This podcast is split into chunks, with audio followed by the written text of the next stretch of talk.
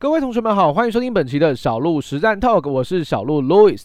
我们今天直播主题来跟同学分享的是金融业连环爆。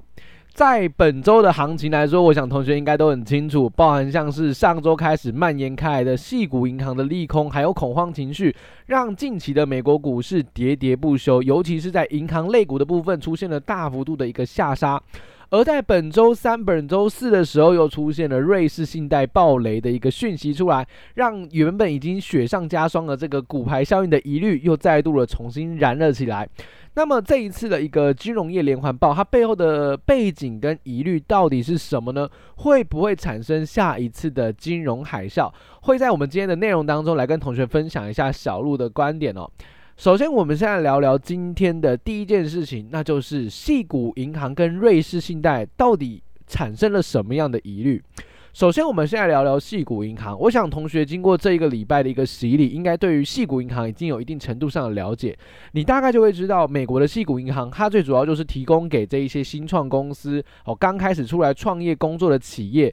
这些公司他们的融资跟贷款，那如果你有开过公司，你应该就会知道，其实，在刚开始的获利绝对不会很稳定，甚至一开始都是亏损的哦，这是一个创业的常态。所以在呃利率从原本的零利率慢慢的往上攀升到二零二二年疯狂的加息，来到四点二五个百分点，疯狂的升息十七码之后，这些创业者他就会慢慢发现一个问题，就是说，我现在公司也没有什么获利啊，然后。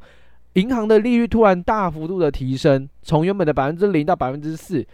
如果你借款有一定的这个分量的话，你要还款的金额是大幅度的攀升的。那这些企业它本身就没有什么赚到钱了，然后你现在跟他说每个月利息还要再往上调升，而重点就是景气也不好。现在这些消费性的电子商品比较难卖，我可能就要慢慢去销售，慢慢去呃抛售，甚至是打折出售。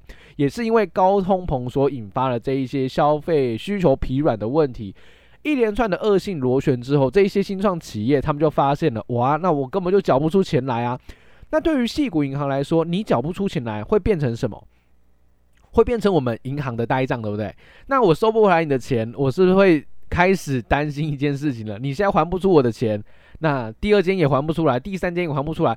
我的钱是不是都收不回来了？那我的呆账比例过高，是不是就会引发我整体银行的净值开始下滑？我银行的资产的总额开始在下滑，因为我根本就收不回来了。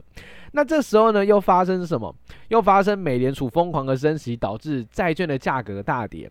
通常银行端都持有蛮多的债券的，因为对于银行端来讲的话，它资金这么多，它就是去买一些很保本、很安全的商品嘛。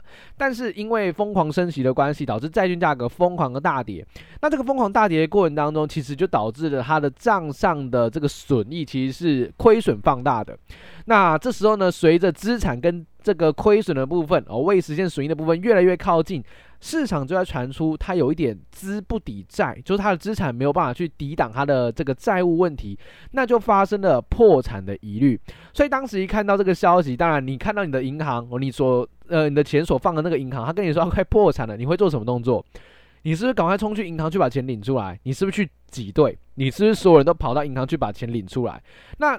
银行都已经没有什么资产了，还被你这样提领，他受得了吗？那当然受不了啊！所以他赶快跳出来跟你说：“我真的要破产了。”所以这种股牌效应马上导出来了。没想到银行股开始破产，然后大家就开始快速的发挥你那个丰富的想象力，联想到零八年的时候，雷曼兄弟，诶，雷曼兄弟不就是银行股吗？不就是金融股吗？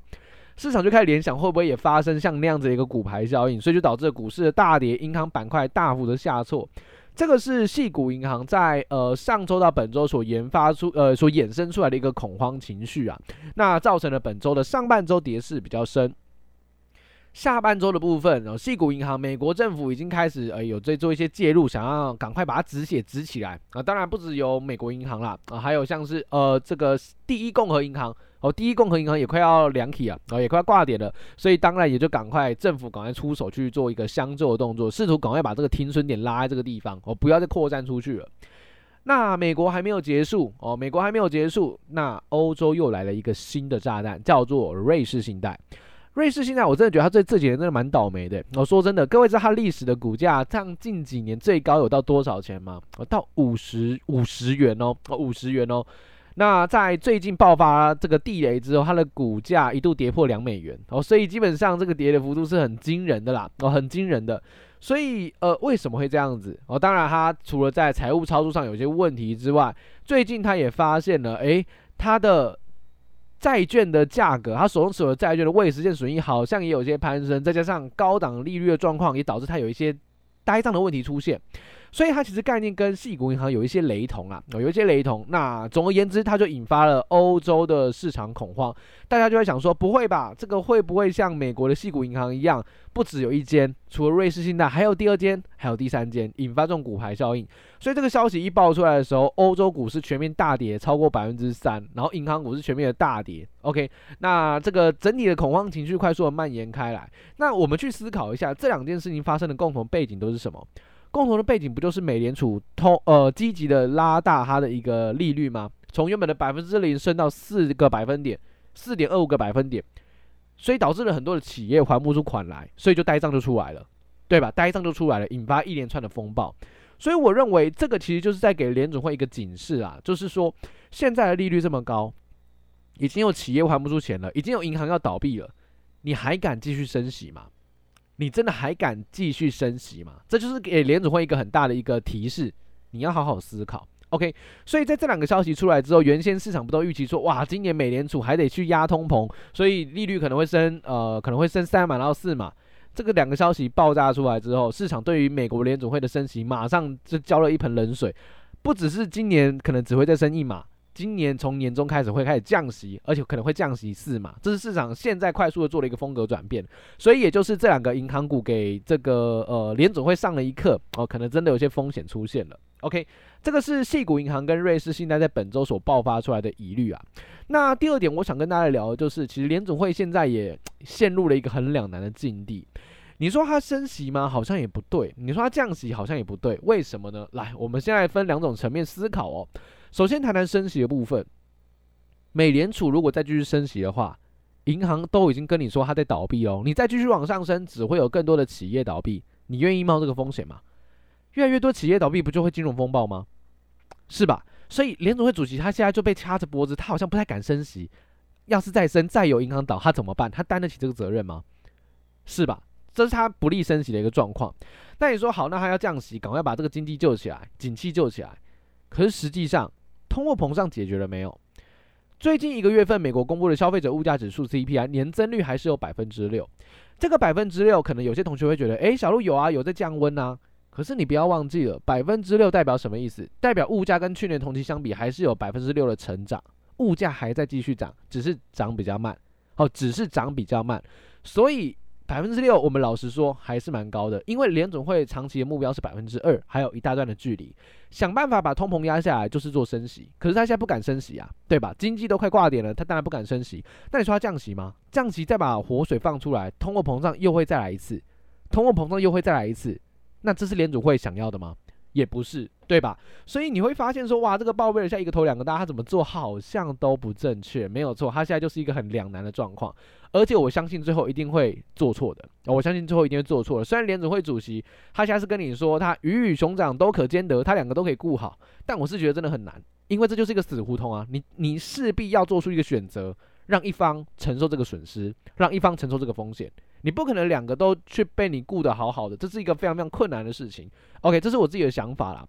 那最后就是说，那美国它好像看起来要停止升息了，对吧？看起来因为这个呃银行股的暴雷问题，它要停止升息了。我们就回顾一下美国在历史上停止升息的背景哦。你会发现很有趣的点在于说，美国每一次停止升息的时候，多半都是伴随着金融海啸或者是信贷危机。哦，都是贷款类的，有没有利率往上攀升，导致贷款还不出来？这种信贷危机多半都是以这样的方式做结束的。所以这一次你已经慢慢发现嗅到一点味道了，就是说瑞士信贷、矽谷银行倒闭了，出现问题了。那你可能就去思考，诶，这个会不会是美联储停止升息的一个重要讯号？你就会开始有这样的一个呃思考逻辑跟想象空间。当然啦，我觉得接下来要继续升息或者是降息，真的要考验联总会的主席的一个智慧。我觉得这个局真的好难解，我真的好难解，势必会有出现做错的状况，所以我觉得在行情目前越来越扑朔迷离的状况之下呢，同学们可以把皮绷紧一点，然后呢，同时尊重价格趋势的指引。